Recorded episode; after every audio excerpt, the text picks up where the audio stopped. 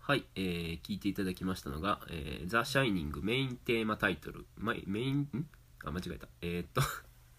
えー聞いていただきましたのが「ザ・シャイニング」メインタイトルテーマウェンディ・カルロスの作曲ですねウェンディ・カルロスってあれですねあのあれなんだっけえーっと時計仕掛けのオレンジああはいでも曲作ってた人えー、だかあらそそううそうあのキューブリックが時計仕掛けのオレンジに続いてまた起用したっていう感じ、おお、うんまああれかジブリの久石譲みたいなもんまあ、そ こまでそこまでにはなってないけどまああのね時計仕掛けのオレンジってあのえ時計仕掛けのオレンジはちちなみに長谷川はえっとねこれもまた断片的に知ってる感じこああまあそっかれはそうねだちょっと僕本当になんか怖くてっていうか、ああそうか見れないというかうーんいや面白いよでもやっぱネタ映画のねやっぱり授業とかで、うん多分もう半分以上見てるんじゃないかなあうんあなるほどねそうやねんな結末とかも全部知っちゃってるけどあの目目見開かされてわーって言ってるやつとかねあの昔のねあの仲間にボコボコにされるシーンとかあの雨に歌えばのシーンとかあああれあれ授業で流すんよねすごいそうねそうそうすごいよね笑って なんか笑 える笑えるシーンじゃないけどまあね、うんちなみにあれも原作があってね、SF なんですけど、うんまあキューブリックはげ結構原作ものばっかりやってる感じやけどね、うんそっかうん、そうやね意外とうんまあこの今のウェンディ・カルロスまあなんかこの人ねウィキペディアで今回調べたら、ウェンディ・カルロスやったっけって思ったらなんかもともとウォルター・カルロスっていう名前でおうあの時計仕掛けのオレンジの時はうんサントラ出しててこれがめっちゃかっこいいねんけどシンセサイザーでこうなんかクラシックをやるみたいな感じのやつ、おううん、人生この人ねあの性転換してるんですよえ あのほほうんまに時計仕掛けのオレンジの後に72年に性転換しててうんうんこの「シャイニング」の時にはウェンディ・カルロス名義なんですよねはいうんまああの不穏なオープニングで始まる いやそうあのラジオで流して いいのだけどさシャイニングいやまあねあるからだって Spotify にあるからあうのん日曜日の,、んあの朝10時 めっちゃ朝日が眩しい時に今日ねもう血がドバーって流れてくるあれでしょいやいやこのオープニングはねオープニングがこう綺麗な山のシーンじゃないですあかあそうあそうかいやどんどん登っていくしうまあ不穏やけどねだいぶねおやうんはいまあこんなオープニングで始まるえーシャイニング」ですけども、うはいえーっとまあネタバレ全開で全然いこうと思うんであの、まあ、まず長谷川さんの、えー初めて見た感想を聞きたいですねそうやねだから、うんなんか思ったよりうんそのてか思ったよりてか怖いっていう印象が全然なかったああホラーやのにそうあの、うんはっきり言ってめっちゃ綺麗な映画やなっていうかあーのそのストーリーもドロドロしてるけどさうんうんあのそのまあ、僕もいろいろネタバレサイトとかを、まあ、ちょっともちろんあの、うん見させていただいて、うんうんであのまあ、考察とかをすごい見させてもらって、うんやっぱりあのキューブリックのその、まあ、こだわりでうんうんなんかあのあれねなんかすごいシンメトリーにあそうそうそうそうネットを作ってるとかあの真ん中にこう消失点が向かうっていうあれねそううんだからあの、まあ、とにかく映像が綺麗なんやけど、うんうんなんかねやっぱりそのシンメトリーってさきっと自然界にそんなにないんやと思うねうんああそうやねそううんだから、うんあのホラーっていうなんかその怖さよりもそのうん不気味さというか、ああなるほどなんかうわそうやわ、うん、内部にすげえ揺さぶられるものがあってうんうんうんこれはそのこういうこんな映画はなかなかないなと思ってだはあかはあはあはらビジュアルがあんなに美しいのにあう、んなんでこんなにちょっとうん嫌な気分になるやろっていううーん多分だからでどんな綺麗な絵とか、うんあの景色でもやっぱりシンメトリーになってることってあんまりないんじゃないかなってうん思ううんんだよ、うんまあ、だからそこがなんかその人工的ではいなんか無機質でうんうんでなんかその雪の中っていうもう本当にうんなんかあの孤独感を感じる世界っていうのではいはいあそりゃジャック・ニコルソンも狂気に陥るだろうってジャック・ニコルソンは割と狂気に陥りがちやけどもいうかあの そうあの俺ジャック・ニコルソンさあの、うん最初はなんかいい父親みたいな感じの設定やんかうんうんだけどさもうあの人の顔怖すぎ て序盤からこいつやばいんじゃんあのニコってする時もこう眉がクイッて上がったりしてねもう全然いい人の役じゃないよなっていうのがだからどっからが狂気なのかなっていうのがうんうんすごい気に確かにですうんそう俺そうあの映画見ててめっちゃ面白くて何回もリピートしちゃったシーンがあるんだけどさおうどこあの一番最初ら辺でまだ多分狂気に陥ってへん頃やねんけど、うんうんあの奥さんがなんかあの小説だあのどれぐらい進んだみたいな感じなんでジャック・ニコルソン聞きに来て、はいはいであの、まあ、ジャックがうん「まあ順調だよ」みたいな感じのうんうんうんまあ多分全然順調じゃないけど、うんうまんあ、強がりで言ったシーンでほうほその後にううんあのゴムボールをうんあのボンボンボンボン投げまくってもう全絶対全然然順調ちゃうやんってあそこねはいはいそうあそこが俺なんかあのあの流れでやられたからすごい面白いあーなんかこう何あのホラーやけどさあの、まあ、コンコント的な流れが結構あるじゃないですかこの映画うんもうあのそんな感じよねそうそうそういやお前全然あかんやみたいなそうあのだからジャックもさ、うんなんか狂気に陥って、うんすごいなんか超越的に怖い存在になるのかなと思うねんけど、うんあの割と奥さんあのダニーにうんうんあの出し抜かれてるシーンが結構多くてああほうほうほあの 俺もうこれもおもろかったんやけど、うんあのなんか前の支配人かなううんになんかあのなんかジャックが奥さんに1回バットでぶん殴られて後にうんなんかあのあなたではなんかあのこのホテルのなんか支配人を任すことはできませんっていうふうに怒怒られてほうほうでいやもうすぐに待っててくれなんかあのもうちゃんと殺すからって言ったらうんいや予想外にあなたの奥さんは強いっていうああれねあのなんかタキシード着たやつにそうそうそはういはいそう、はいはいあいつは強いぞとそう奥さん普通の女の人やないな幽霊に言われてるで言うてなそうそうでも考えてみたらジャックは奥さんダニーに一切ダメージを与えてへんけどうんうんあの奥さんはうんジャックにまあまあダメージを与えてるあからウェウェンディね奥さんウェそうウェンディウウェンデェンディそうそうそうバットでぶん殴りナイフでぶっ刺しせやんなほんまやなうんあそこら辺はなんかうん予想外やったなるほどねあ奥さんは意外に強いやんけと奥さん意う外んになんかそうそうそうあのよく言われるのがさうんこれ今あの手元にえっと「シャイニング」のパンフレットがあるんですけどおうおこれ今うもう これでなんか笑いちゃうだからまあなんかおジャック・ニコルソンもやばいけど奥さんが怖いみたいなことはねわかるうん、よう言われてる話やけどね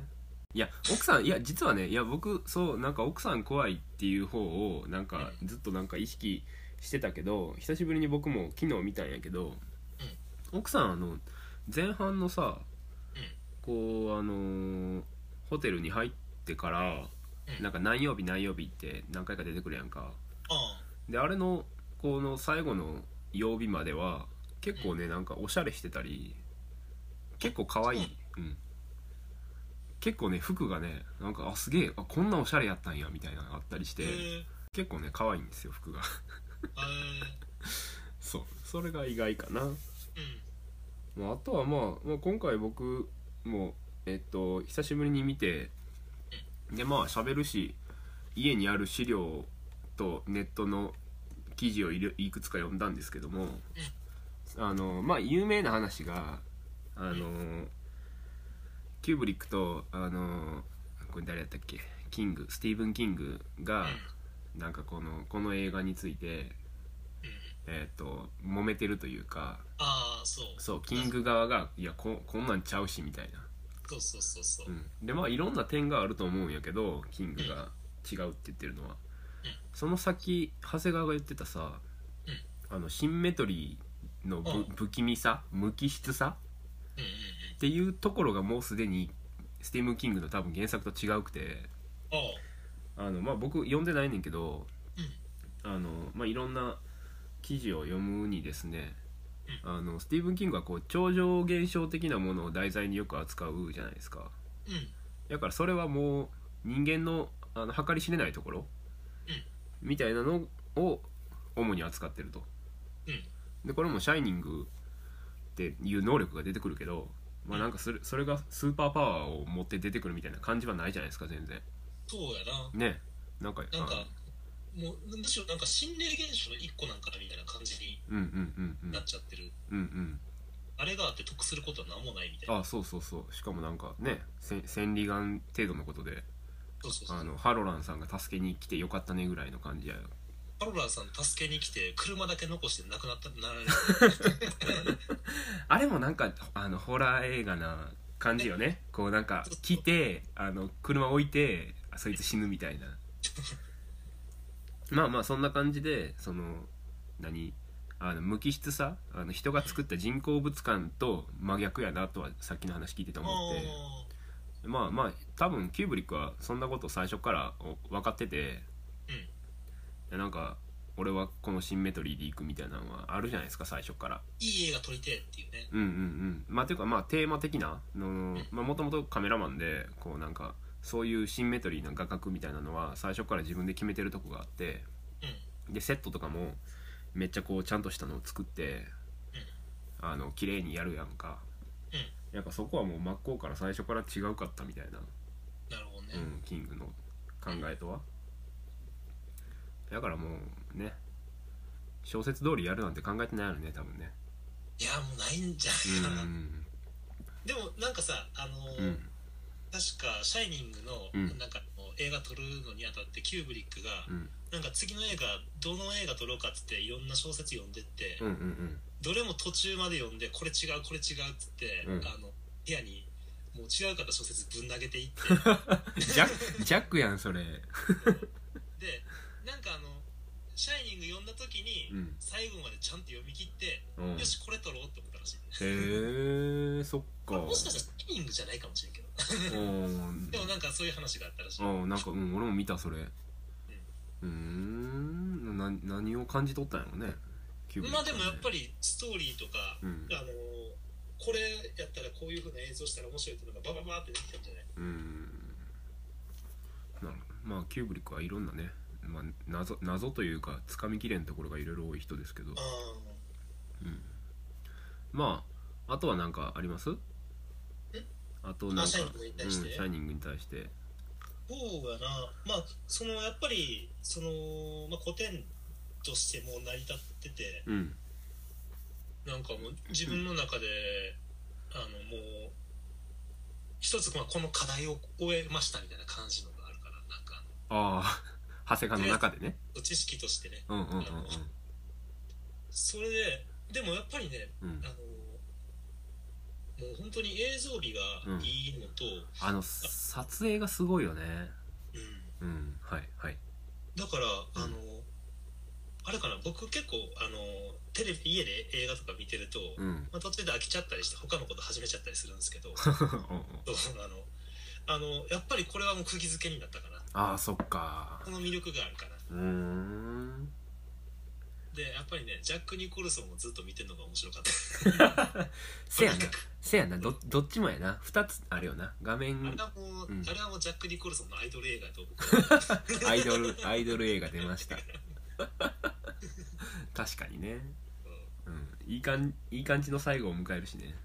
そうなん かあのさそうだってエンディングのさあの雪にまみれてるシーンさあれもうだって笑うやんあれはだあれすごいよねうんそうあれをさ、ういやん普通末路としてももうちょっとなんか、うんあのー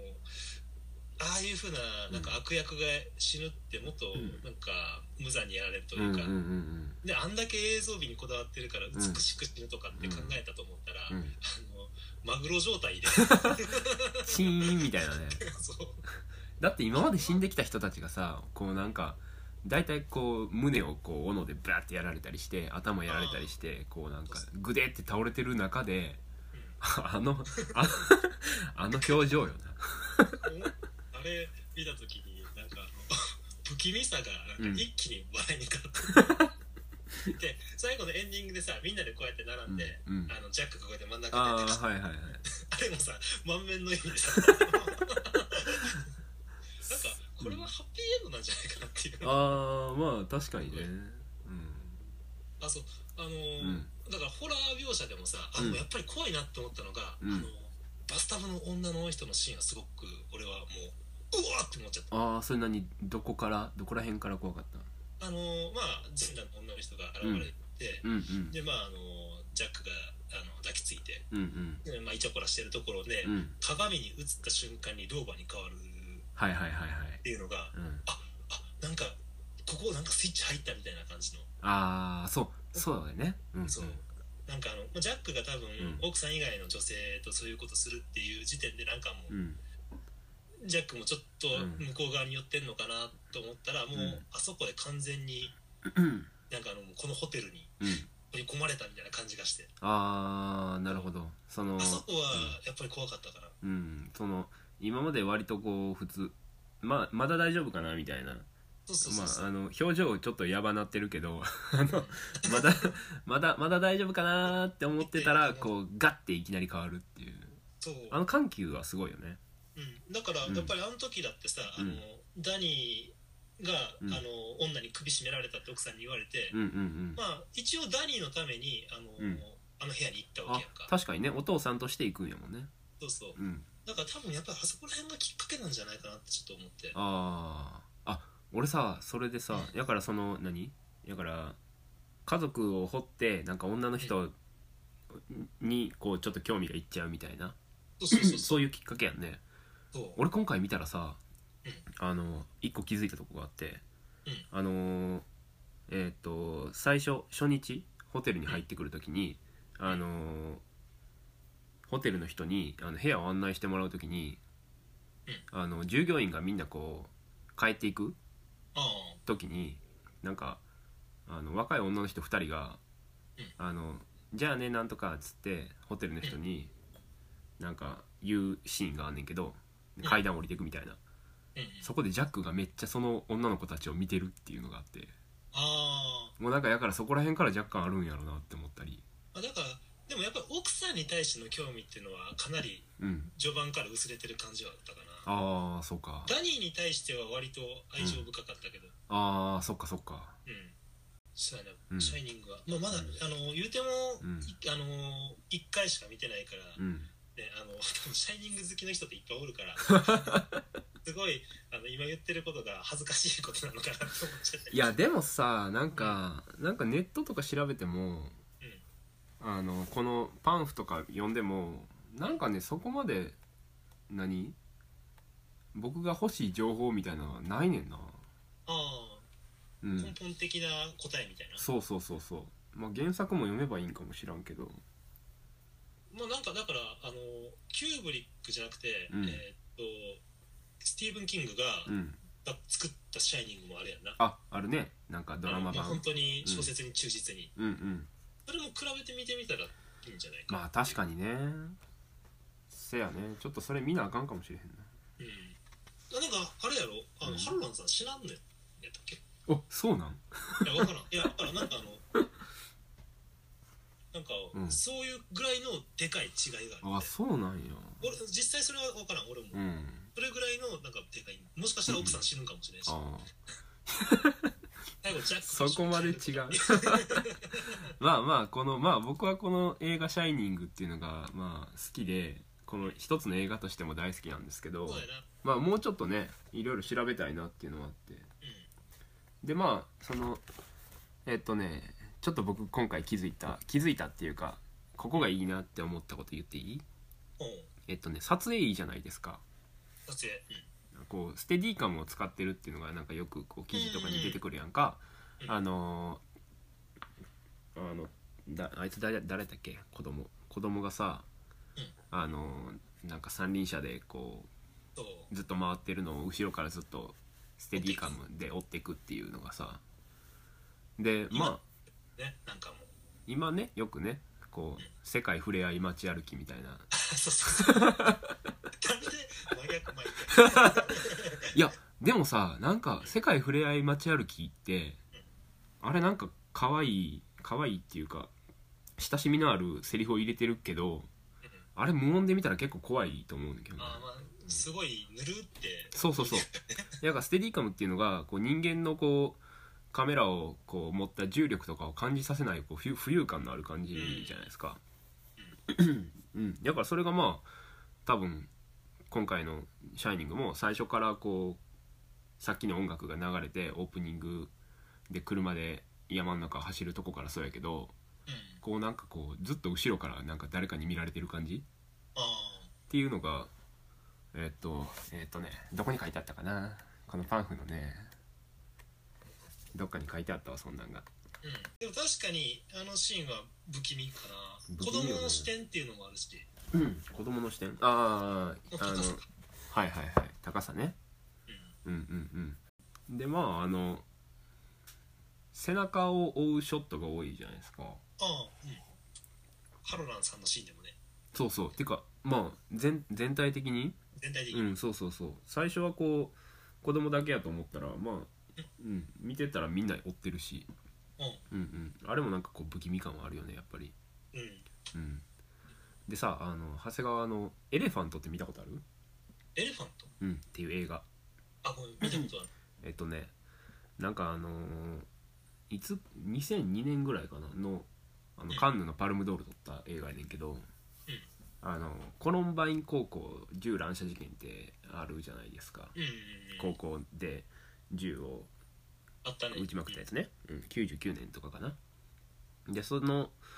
それをえっとドラマ映画映画にしたやつで「エレファント」ってでこれがねずっと背中なんか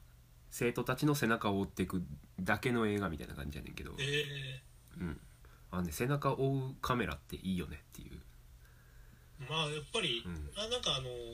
なんだっけハンディカムでさ撮影するみたいな感じの手法もあるやんああ、ね、ブレアウィッチみたいなこと、そうそうそううん、なんかああいうのと似た感じのうんうんまああの第一、え一人称視点みたいな感じのはあるかもああまああのうんあそうあの僕あのサイコが結構好きでさはいはいサイコはそのハエの視点って言ってうんなんかあの完全に第三者の目線でうんうん見てる、ああのそっ構か図がすごい多いらしいねんけど、まへえうんあ、それとまた同じ感じで、うんあのまあ、さっきごめん第一さっき一人称って言ったけど、うんあの登場人物を後ろから追うっていう、まあ、ちょっとうん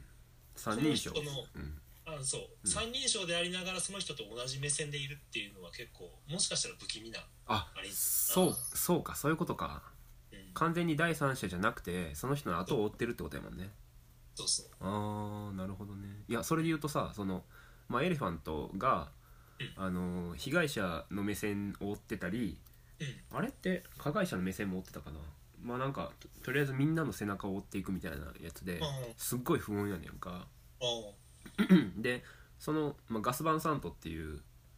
えっ、とあこれがオレンゴオレゴンの監督でさ今回の「シャイニング」のとこと一緒っていうかはいはいあのスティーブン・キングもオレゴンの人で、うんまあたまたまやねんけど、このガス・バンサントが撮った「えっと、ミルク」っていう映画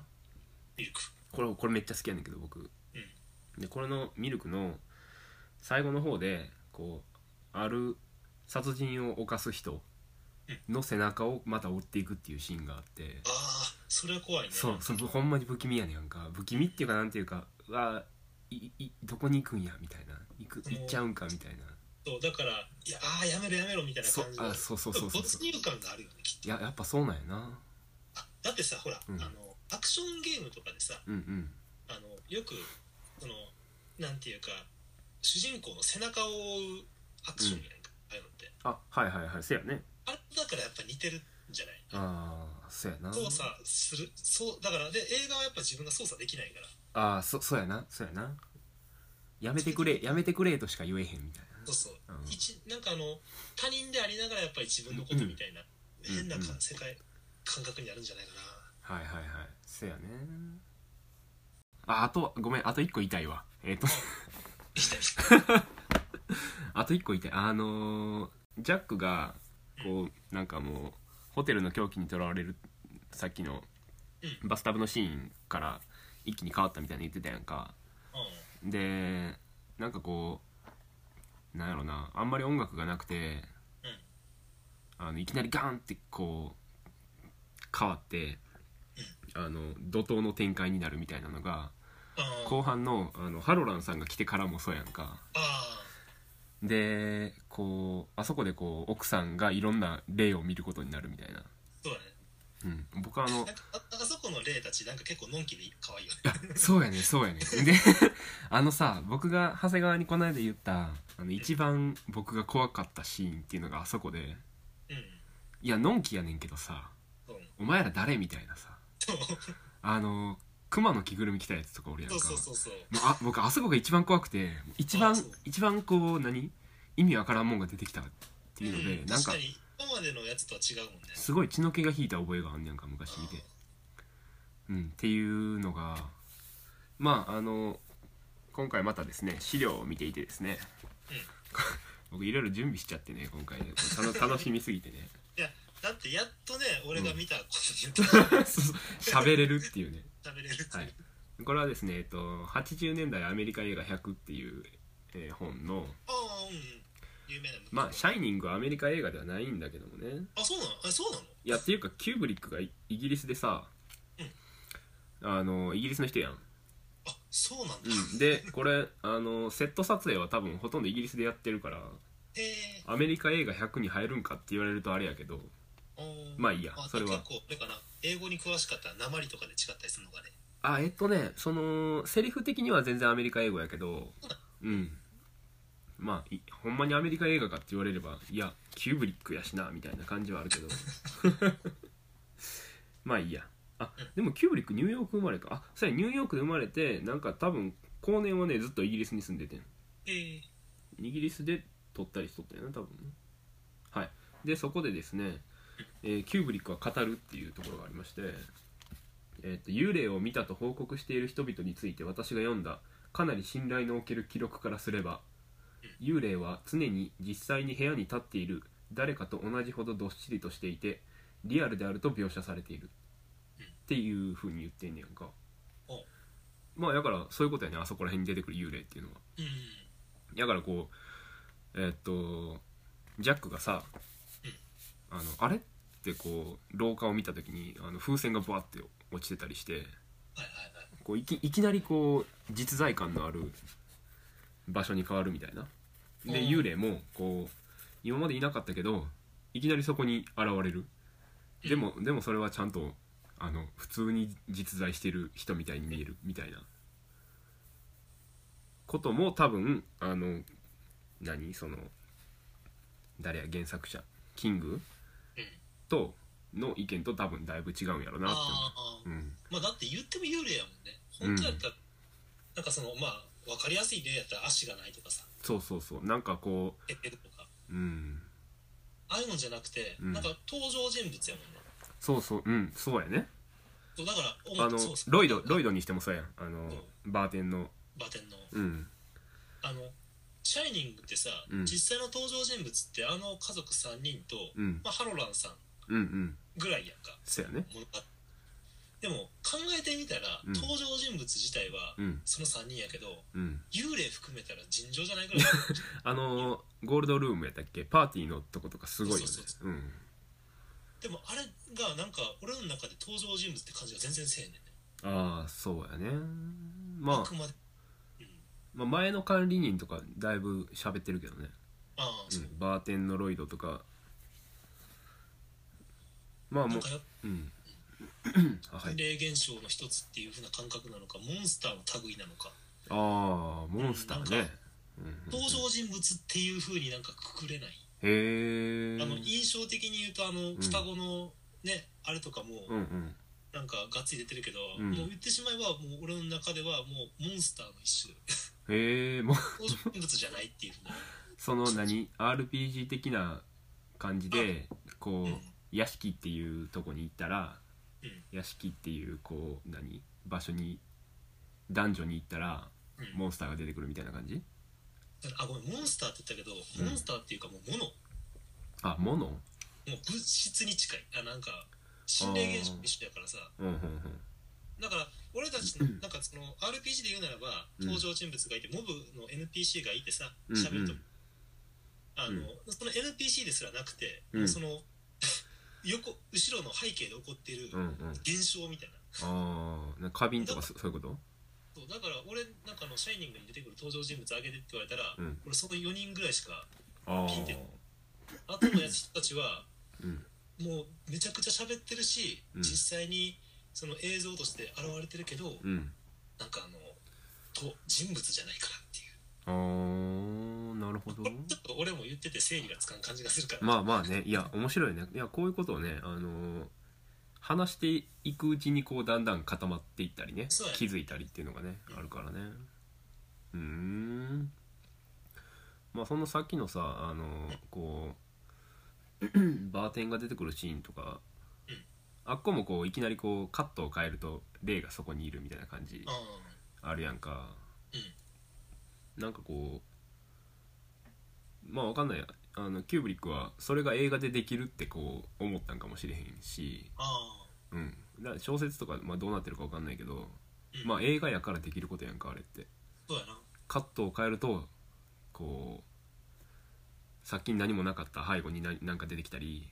うんこう何もなかった廊下に人が現れたりそうやな小説で言ったら実はそこにいたのだみ たいな感そうそうあと後出しやんな小説ってな、うん、小説のあの悪口は別にそんな言うつもりじゃないけどもじ読んでないから分からんし分からんしな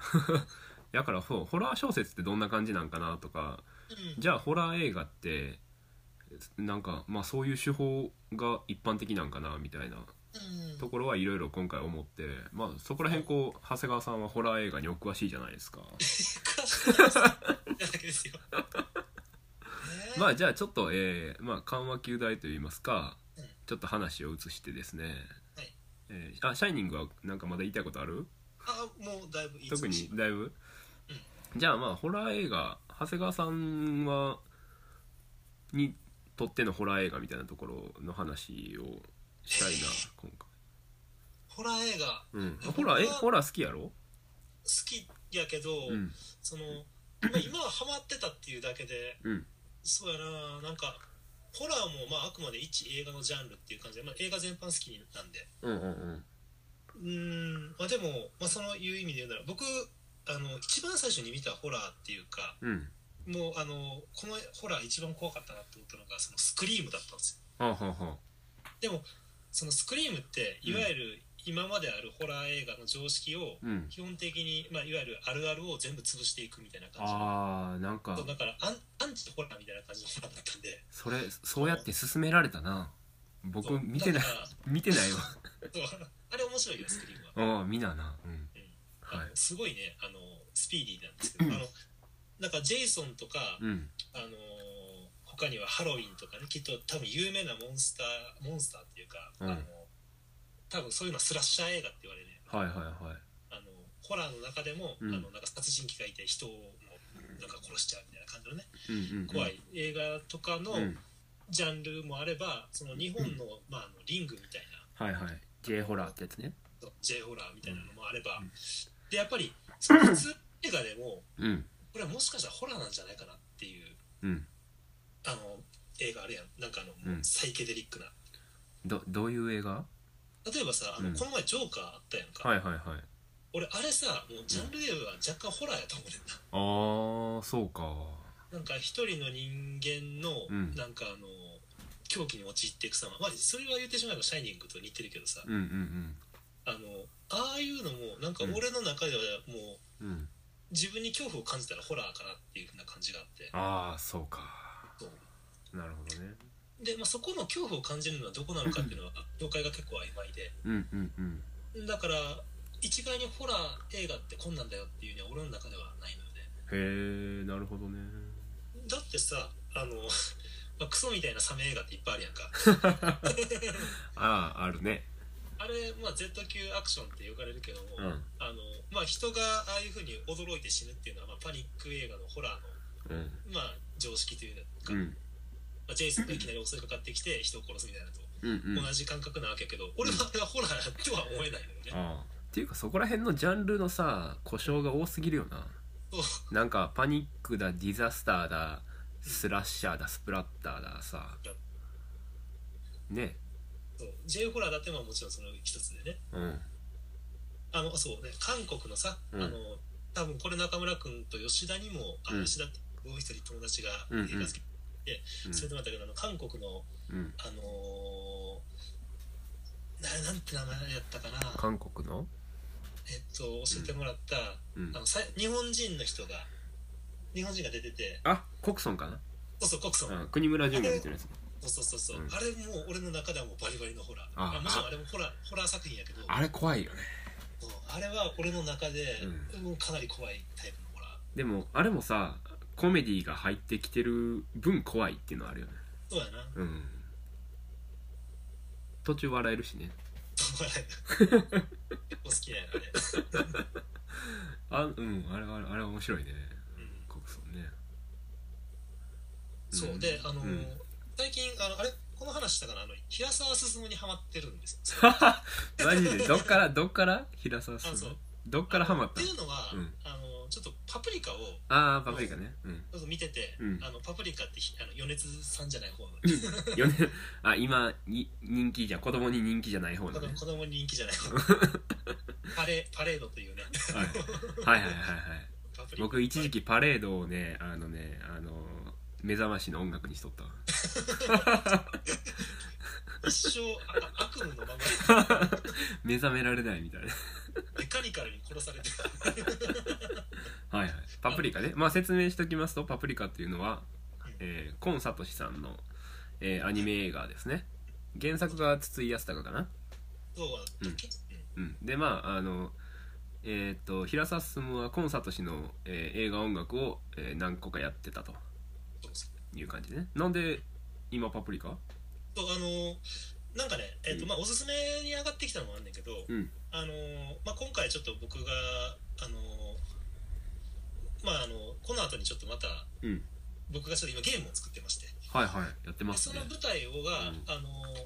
その舞台がちょっとまあ近未来の設定でちょっと考えてたんですよ、うんうんでそうなった時になんか、おまあ、あの参考になる映画とかなんか映像ないかなって聞いた時に、うんあパプリカのあのパレードの PV なんか面白かったなと思って、あの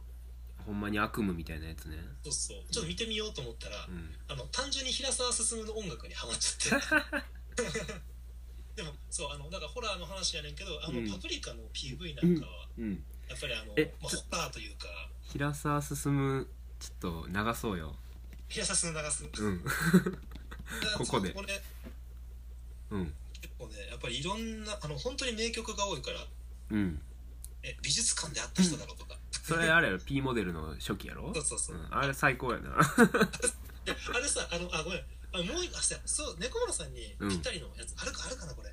や地球猫ってやつあるかなえっとね平沢進今調べたらうんえっとね、Spotify にはね、だいぶ少ないね。4枚しかアルバムがない。マジであじゃあ4枚中のどれかでいいなちょっと待って、多分地聞いた球こ、とあるあ、地球猫ってなんか僕も聞いたな、それ。地球猫はねあの NHK に、うん NHK があ子供向けにはいはいはい。平沢進に曲作ってくれって言ってあったあった。 NHK どうかしてるよな えっとね、えー今あるのが、うん平沢進、え、エラー CD、1990年。えー救済の技法、2009年。セイレーン、2009年。これ2009年か。うん。あと、シンフォニックコードっていうやつ。の一応どれもあれやなアルバム名では聞いたことうある、ん。救済の技法あたりがあれかな。パプリカには近いかな。じゃあね全然知らんやつでもいいし、うん有名なやつでもバーサーク・フォーセスっていうのはあれかなベルセルクのやつかなああベルセルクのうんまあなんか適当に流しましょうかかっこいいかっこ ベルセルクいっておこうかベルセルクはい